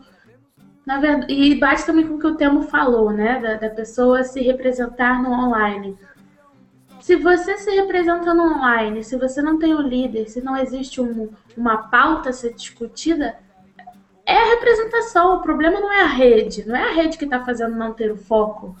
Somos nós que somos assim. A gente está se dando o direito de todo mundo falar o que é quer, o que pensa, o que acredita. E, e, e, estamos horizontalizando. O que vai acabar acontecendo é a verdadeira representação da democracia. Eu vou dizer alguma coisa, e 50 mil pessoas vão concordar comigo. Então, isso vai ser o tema, esse vai ser o foco, pelo menos até que alguém fale alguma coisa e que essas 50 pessoas, 50 mil pessoas concordem e sigam, né? Posso então, fazer um comentário? Por favor, esse, esse é o objetivo. É, é, então, eu é, penso que exatamente essa falta de foco, na verdade, é porque existem lutas entre diversos focos né? E que a grande novidade é o meio pelo qual esses vários focos estão se expressando, né? É, não sei, também agora eu tenho 43 anos, né? A gente tem um pouquinho mais de paciência às vezes, né? De esperar as coisas amadurecerem mais, mas de qualquer forma, essa horizontalização não é fácil, em grande medida ela é utópica, um não lugar, né? Um lugar que não existe ainda, né? Mas é, há possibilidades, a história está aberta. E nós é que, apesar de nenhum de nós dominarmos completamente as rédeas da história, somos nós que a fazemos, né? Isso está tudo muito aberto ainda, esses atores vão surgindo. Agora, sobre o que é um ser humano, não, não sei, fiz tantas ciências humanas, não consigo responder isso, né? Se o líder é o formador de opinião, eu prefiro a figura do professor, sabe? Desculpem, estou sendo justo agora. Porque, assim, eu não, vejo, não me vejo como alguém que deve produzir no outro, uh, é, é, fundir o outro como tal, produzir o outro. Eu me vejo mais no sentido de provocar o outro, né? E de provocar a mim mesmo, né? Eu acho que o outro não precisa que eu forme opinião nele ele precisa ter canais de participação efetivo para que ele se construa como ser humano, né? É, é, isso. Eu continuo muito desconfiado de líderes. Acho que os líderes acabam facilitando as coisas para que elas não, não sejam tão transformadoras, para que Eu de alguma quero... maneira ela, elas sejam domesticadas, né? Eu quero fazer uma última pergunta. Você, como professor, você acha que daqui a 10, 15 anos, nas salas de aula, os nossos filhos, netos, etc, etc, vão ter aulas dizendo: olha, em 2013 o Brasil viveu a revolução do vinagre. Ou isso. Não, não vai chegar a esse ponto. A educação é um dos meus temas preferidos e é um dos temas que mais me causa dor no coração. Eu, como professor, trabalhei na rede, eu me sentia tratado como um imbecil, né, como um vagabundo, como alguém que não queria fazer nada, e pouca gente sabe, né, inclusive da família, a minha luta por uma educação melhor, quanto eu suei, quanto eu continuo suando, que agora eu trabalho na educação privada, trabalho no Unicef, né, mas eu é, é, a continuar tratando o professor como besta humana, continuar fazendo a carreira de professor, sendo tão pouco atrativa, continuar fazendo com que o professor seja um mero executor de ordens absurdas que vêm de cima, para usar materiais imbecis que mandam de cima para baixo com os alunos, fazendo esse professor um mero domesticador para que essas crianças encontrem logo uma profissãozinha, parem de torrar a paciência e vão logo trabalhar. Estou falando da educação dos de baixo, tá? Né? Se continuar tratando a educação pública assim, eu não sei, daqui 10 anos ou 15 eu quero estar em Marte. Eu quero estar em Marte. A, a, coisa está ficando feia, a coisa é preocupante. E, e, e, me dói muito algumas avaliações de pessoas que acham que a educação está melhorando sim, que a escola é inclusiva. Eu acho que nós inventamos novas modalidades de exclusão. Essa escola não é exatamente inclusiva. E para aqueles que acham que a educação funciona mal, na verdade, ela funciona bem. Só que ela funciona bem para funcionar mal, para produzir algo mal. Ela funciona para que boa parte das pessoas estejam alijadas da chance de usar da alta cultura sistematizada e o uso rigoroso da razão para se, se, constru se construírem como sujeitos, como cidadãos, como pessoas que escolhem seu próprio destino, como pessoas que têm mais autonomia, não se deixam representar por ninguém, como pessoas que sabem o que querem, sabem o que foi. Esses ataques às ciências humanas, à filosofia, à história, à geografia, à sociologia, que acontecem na escola, querendo criar é, é, é, é, peixeiro onde tem mercado de peixe, ferreiro onde tem mercado de ferro, como se educar fosse meramente educar para um mercado de trabalho específico. Educar é para educar para a vida, é educar para o mundo do trabalho, é educar os seres humanos para que eles, inclusive, pensem sobre sua própria existência, sobre sua relação com a transcendência. Educar é um ato extremamente subversivo, especialmente quando a gente leva em conta a vontade que esse poder instituído tem de que todos nós sejamos grandíssimos imbecis. Gigante. Eu Tuita queria... aí, tuitaço de salvas de palmas pra ele, galera. eu é, obrigado, mas parem de frescura.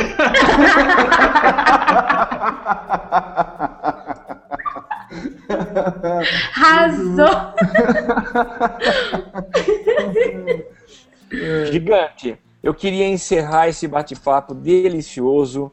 Eu sempre gosto, e os meus colegas de podcast são testemunhas disso, né? Quando a gente tem um tipo de papo como esse, uma coisa consistente, e a gente queria agradecer demais pela tua contribuição nesse nosso papo. Foi realmente muito bom. Eu acho que é recorde de plateia, né, Temo? Tem muita gente foi, acompanhando ao, com a gente. Ao vivo on time foi recorde. Então, muito legal, as pessoas é, pedindo para continuar, porque eu já avisei que a gente precisa cortar, porque a pauta nossa continua. Então, eu queria agradecer demais a participação sua.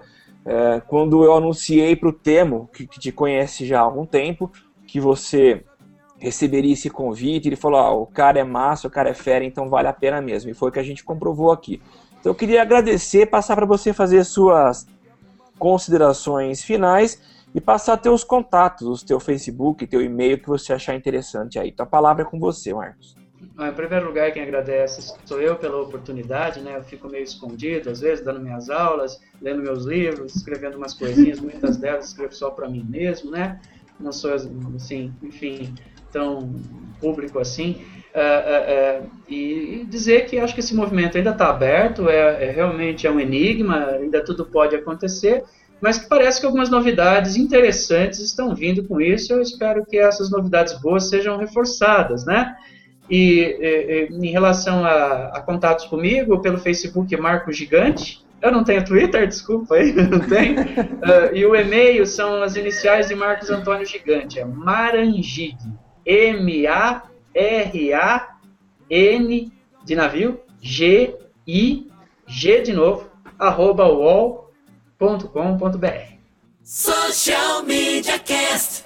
Bom, vamos dar continuidade com a nossa pauta, né? Após esse fervoroso bate-papo com o nosso amigo gigante. É... Ô, Alaina, né, você que prestigiou, você que foi para a rua aí, já, já vou puxar a pauta com você então. É, parece que o protesto não teve uma única hashtag, né? Pois é. É realmente não teve, só eu fiquei que nem uma louca colocando mais três hashtags. A minha amiga que foi comigo pro, pro, pra manifestação de ontem, hoje ela foi olhar meu Twitter e ela comentou assim: Caraca, tem tweet seu que tem mais hashtag do que texto. eu falei. O Instagram. É. Aí eu, é, mas assim, porque realmente não, não, não teve, né? A hashtag oficial de ontem, tanto do Rio como de São Paulo, foram as que eu menos vi serem usadas, que foram a RJ17J e SP17J. Teve muito mais protesto BR, Change Brasil, e, e variações disso do que as, as oficiais, né?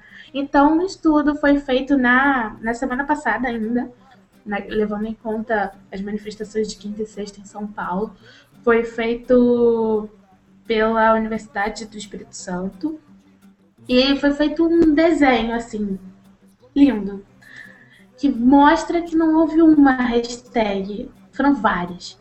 E só para vocês terem uma ideia, isso foi feito com a colaboração da Raquel Recoeiro, que, putz, é Raquel Recoeiro, Marcos, professor Marcos Toledo e pelo Fábio Malini. É, depois a gente coloca lá nas notas do cast. Deixa eu perguntar uma coisa, desculpa. É ficheiros MP3, certo? Exportar ficheiros MP3. Isso. Isso. Tá. Desculpa. Nada, imagina. E aí tem. A gente pode colocar lá o link com os textos completos e os gráficos desse estudo. Que foi assim, lindo, assim, o desenho assim, é, é genial. Você vê que realmente não, não teve um, uma única hashtag, não teve um único foco, foi uma manifestação geral de, de, de tudo. Inclusive, há ah, um outro comentário. É, uma parte do texto mostra o erro da televisão, né? E as interações no Twitter. Que é uma parte do texto muito legal que eu não vou citar, não vou falar, porque eu quero que vocês leiam, sou eu estimulando a leitura. É justo, muito bom. é, a gente combinou a pauta, mas eu já vou quebrar. Quebre. É, é, o Denis soltou Denis Dusso soltou uma questão no, no, no Twitter que acho que deve, é legal jogar para vocês.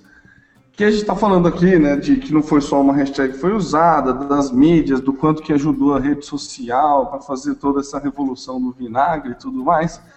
E ele perguntou, né, como que seria o comportamento de tudo isso se a gente ainda tivesse na época do Orkut? Vocês conseguem fazer um, um retrocesso, assim? Assim, a minha, a minha impressão, né, antes de, de mais nada, é que seria algo menor, conseguiria comunicar um monte de gente, assim como era usado para é, é, torcida organizada marcar briga, né? Se fosse marcar o protesto, eu acho que conseguiriam atingir um grande número de gente, talvez não tanto quanto, mas eu acho que perderia muito na, na distribuição de, de, dos fatos, né, como o Twitter faz, né, na distribuição de informação on time, né, o, o Orkut não tem esse poder. Fala, Samuel.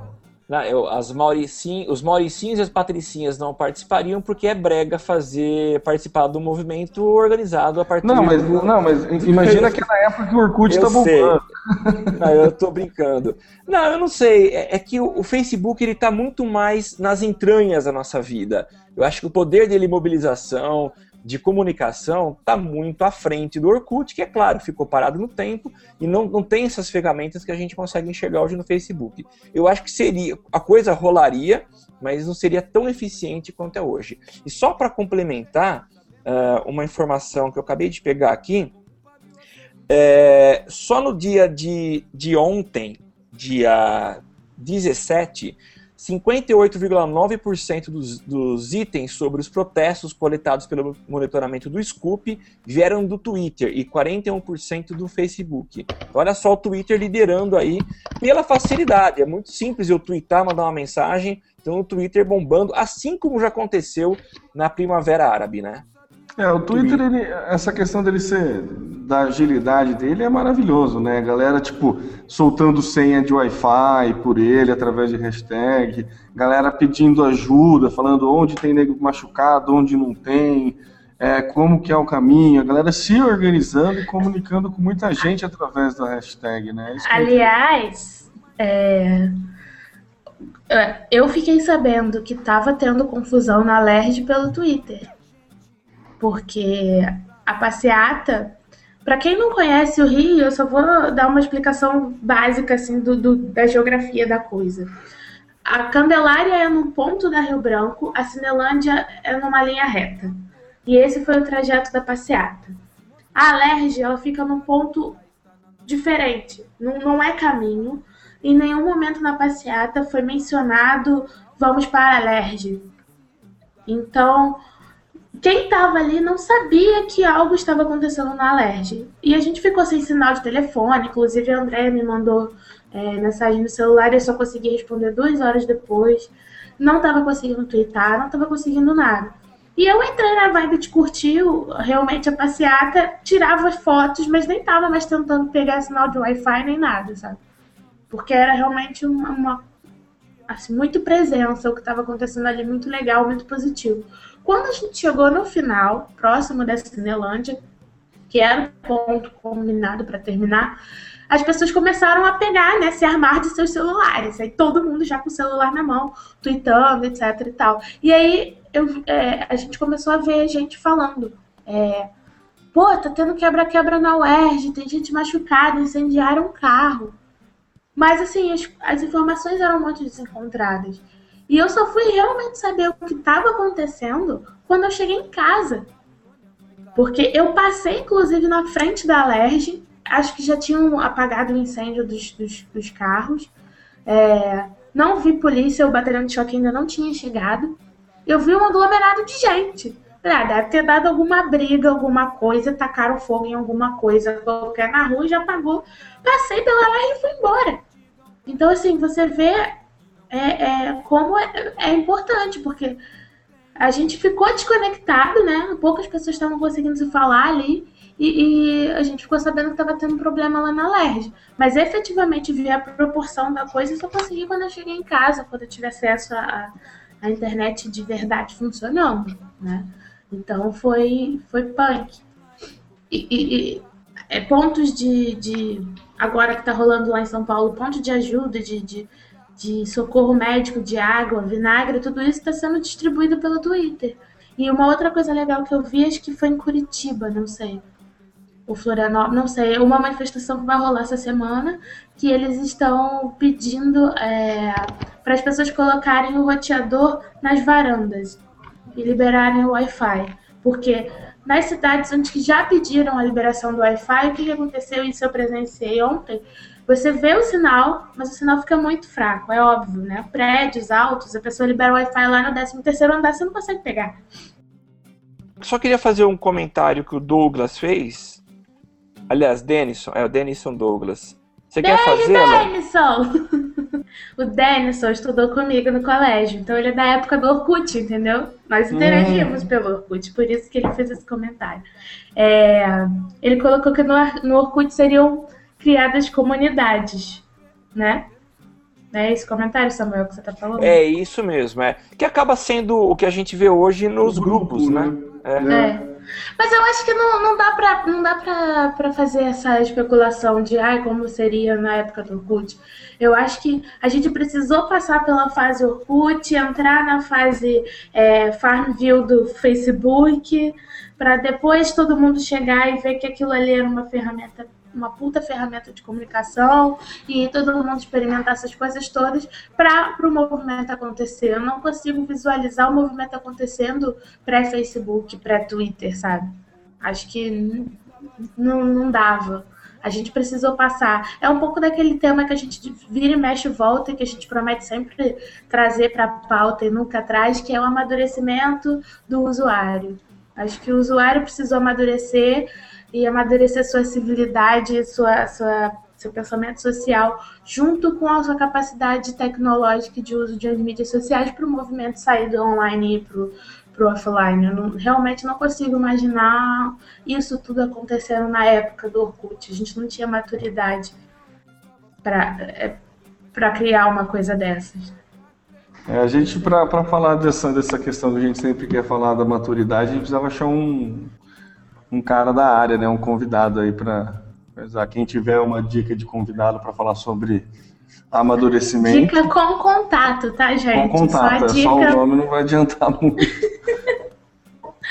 então é isso. Social Media Cast.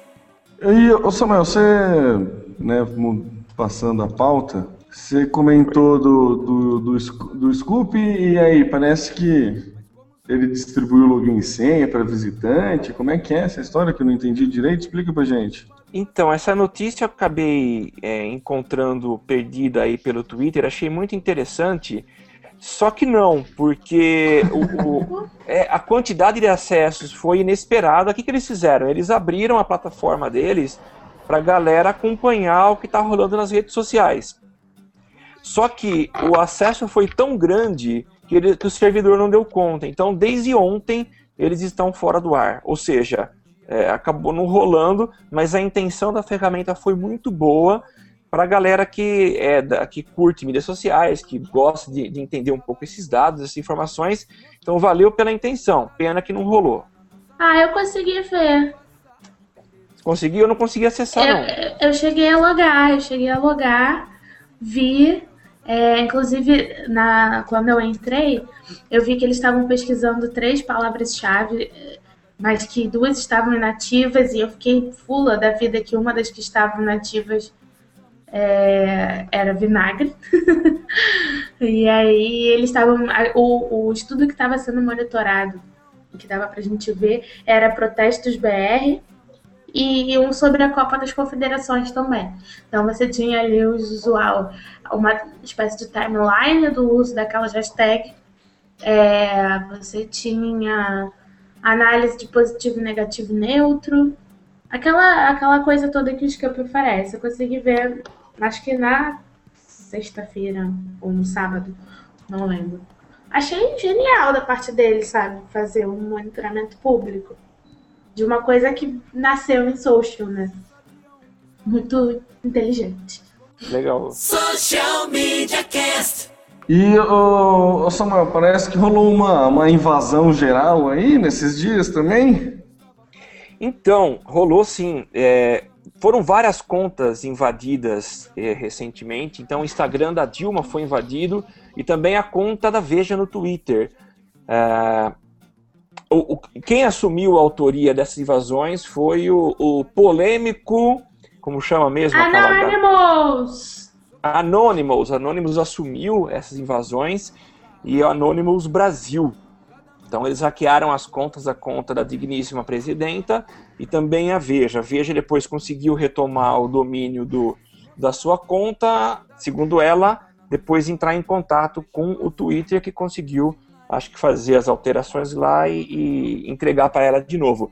Mas a gente viu que a coisa está séria, né? Então o pessoal está invadindo, está protestando também no mundo digital. Foi lindo ver a Veja tweetando o que a Veja estava tweetando, só para é, foi bonito. Cara, foi épico. Foi. Deu vontade de imprimir, fazer um quadro assim, o dia que a Veja mudou. Pode que verdade, podia, podia rolar um, um layout desse, né? Foi legal.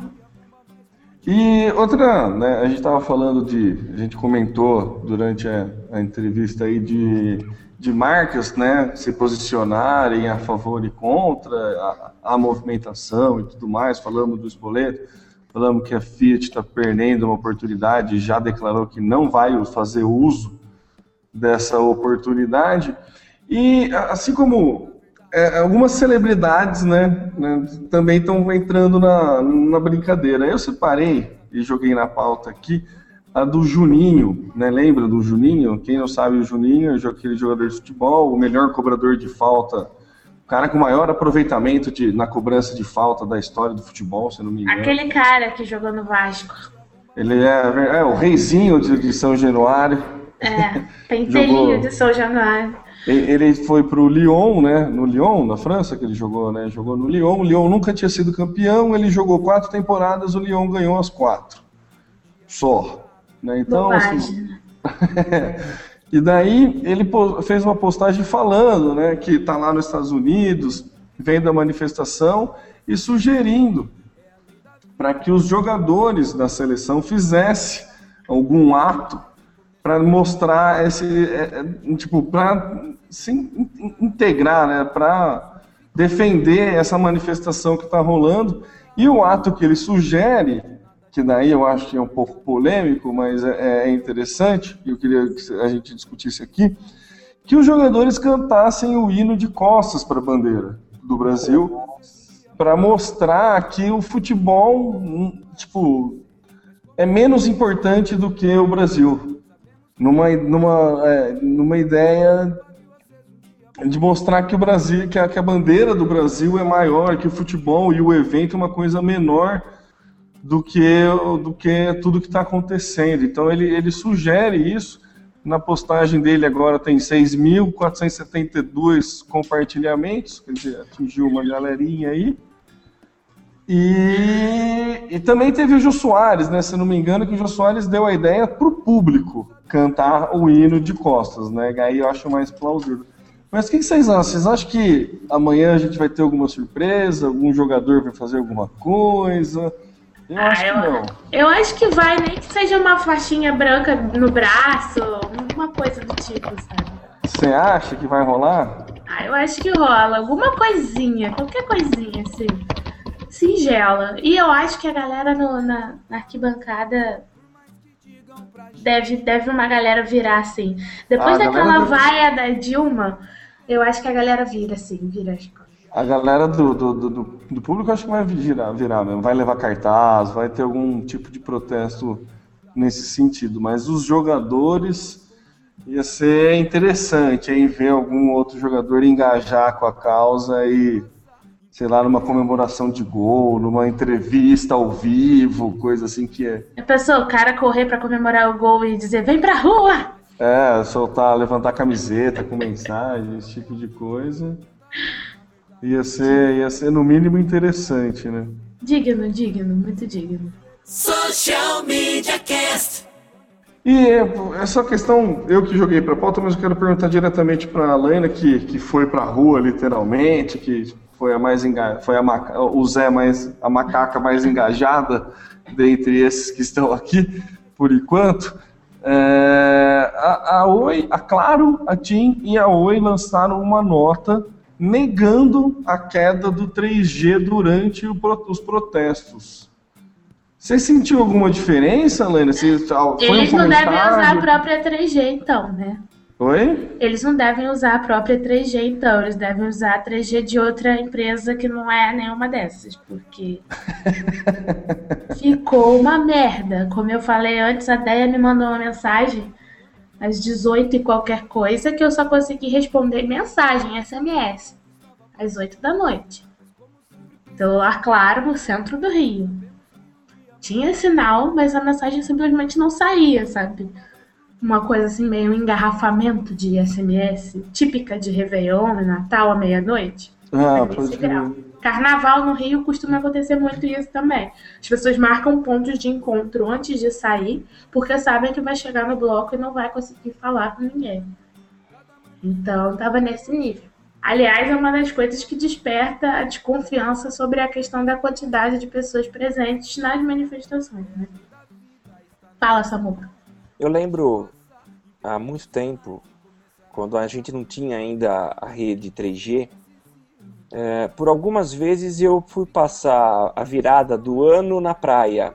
E naquele momento, à meia-noite, que você queria pegar o teu celular, na época eu tinha um tijolão, um DPC 650 de Motorola com flip, eu tentava ligar, eu tentava ligar e não tinha como completar a ligação. Então todo mundo dizia, ah, agora chegou o 3G, essa limitação vai acabar.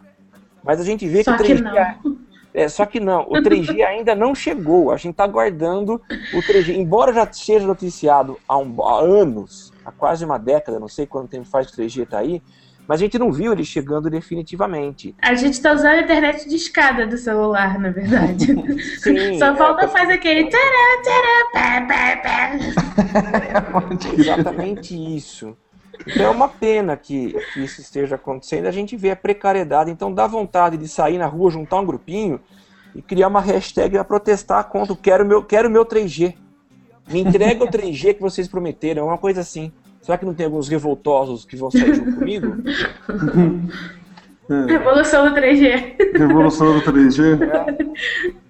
Social Media Cast. Então, seguindo a dica da Daya Menezes, a nossa revolucionária de plantão hoje.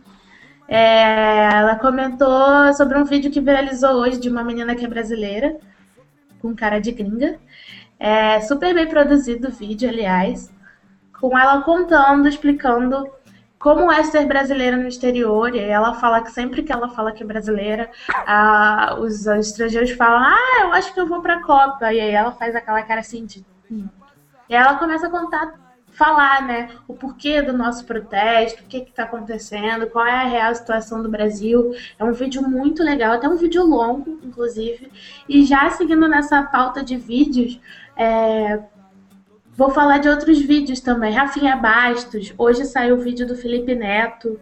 É, o PC Siqueira também postou um vídeo muito bacana. E dois vídeos especificamente que são muito fortes, muito simbólicos, que também viralizaram. Um da polícia de São Paulo sentando o pessoal pedindo para baixar, os manifestantes se abaixam e a polícia também se abaixa em, em sinal de respeito à manifestação e, e, e de, de paz, né? Respeito à paz e à manifestação. E é de um policial aqui no Rio que durante o quebra-quebra da Alerj, no meio do incêndio, ele tira a arma, ele, ele desmonta a arma e ele joga a arma dele dentro da fogueira. E ele se agacha no chão, ele faz uma reverência ao aquele fogo e o rosto dele não é mostrado, mas ele fala no final do vídeo: é uma merda representar esse sistema. É, a gente sabe que vocês estão certos, mas é uma merda representar esse sistema. Então, assim, acho que é ótima essa pauta para encerrar, falar de vídeos, né? Dos vídeos que viralizaram, das mensagens que estão rodando por aí. E, e vamos lá, gente. Vamos pra rua fazer revolução. Social Media Cast. Bom, maravilha. Então, né, chegamos aí ao fim do quadragésimo novo episódio do Social Media Cast, o mais revolucionário da história desse podcast.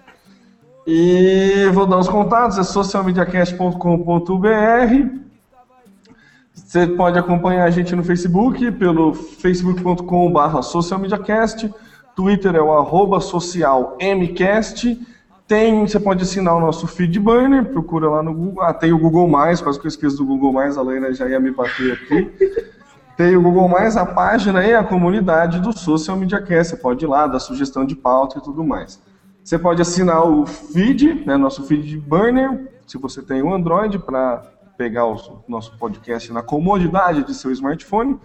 Ou então assinar na iTunes. Você vai lá na iTunes, procura por Social Media Cast, tudo junto, e assina a iTunes lá e você vai receber tudo no celular tranquilo. Quer participar ao vivo toda terça-feira por volta das 23 horas, socialmediacast.com.br barra ao vivo e você pode ir, se comunicar com a gente, falar o que você quiser, reclamar e dar sugestão e participar através da hashtag eu no SMC. Acho que é isso. Se eu esqueci alguma coisa, desculpa. Os eu sou. E-mails. Ah, é, temos e-mails, mas acho que o e-mail cada um dá o seu próprio, né? Ah, eu sou o Temo Mori, o arroba Temo Mori no Twitter, facebook.com.br Temo Mori, e no meu e-mail é temo arroba socialmediacast.com.br. Alaina. Eu sou a Alaina Paisão, falando loucamente, tentando twittar no meio da revolução, mas sem sinal de 3G fica difícil.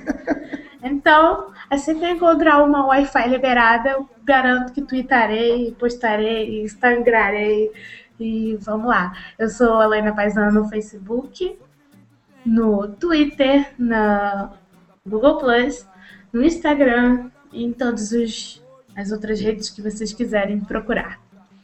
Samuel, Oi, gente, queria agradecer demais a presença de vocês, aqueles que permaneceram ao vivo, a gente já passa da uma da manhã, e aqueles que estão ouvindo agora a nossa versão editada, gravada, obrigado mesmo. Foi um bate-papo muito legal com o Marcos Gigante, e a gente volta a se encontrar na semana que vem. Eu sou o arroba tá no meu site no Twitter, facebook.com barra tá no meu site, e você me encontra com o mesmo apelido, tá no meu site em outras redes, e também no Vine, que eu tô curtindo pra caramba brincar, tá? É, ah, semana que vem vamos ver se a gente passa, tem algumas dicas interessantes para você aprender a cozinhar com Vine. Então são acho que 16 receitas de como cozinhar, todas elas explicadas pelo Vine. Mas isso a gente deixa para semana que vem. Pessoal, um abração e até mais. Falou, galera. Valeu. Beijo. Mas como sempre precisamos ver pra crer Sabemos que um dia a Babilônia vai cair pavio aceso um dia a bomba vai explodir Todos sabiam o que estava para acontecer Mas como sempre precisamos ver pra crer Sabemos que um dia a Babilônia vai cair. Com o pavio aceso, um dia a bomba vai explodir. Por mais que seja difícil de acreditar. Por mais que digam pra gente que não dá pra sonhar. O sofrimento tem limite, dia não dá pra aguentar. Cada manifesto no hoje ajuda pra no amanhã mudar. Pouco a pouco o que estava escondido começa a se mostrar. É a lei da vida, está na nossa mão.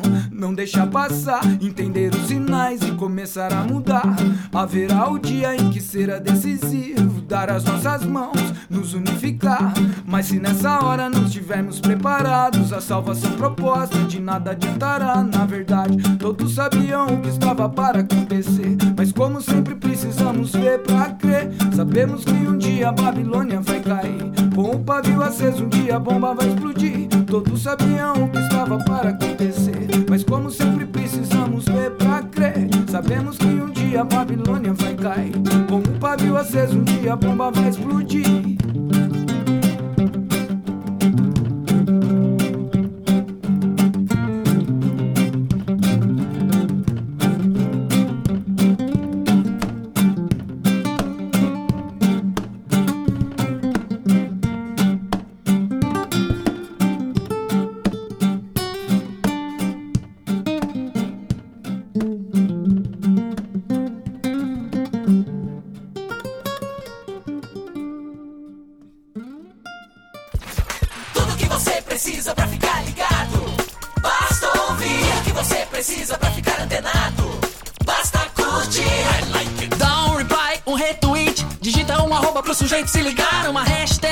Hashtag pra um assunto explodir. Mas que babado, um viral que vai colar. Compartilhe, monitore tudo que acontece. Siga agora a tendência de tudo que é social. Esse é o canal Social Media Cast. Social Media Cast, o seu podcast sobre as mídias sociais. Aqui você aparece, aqui você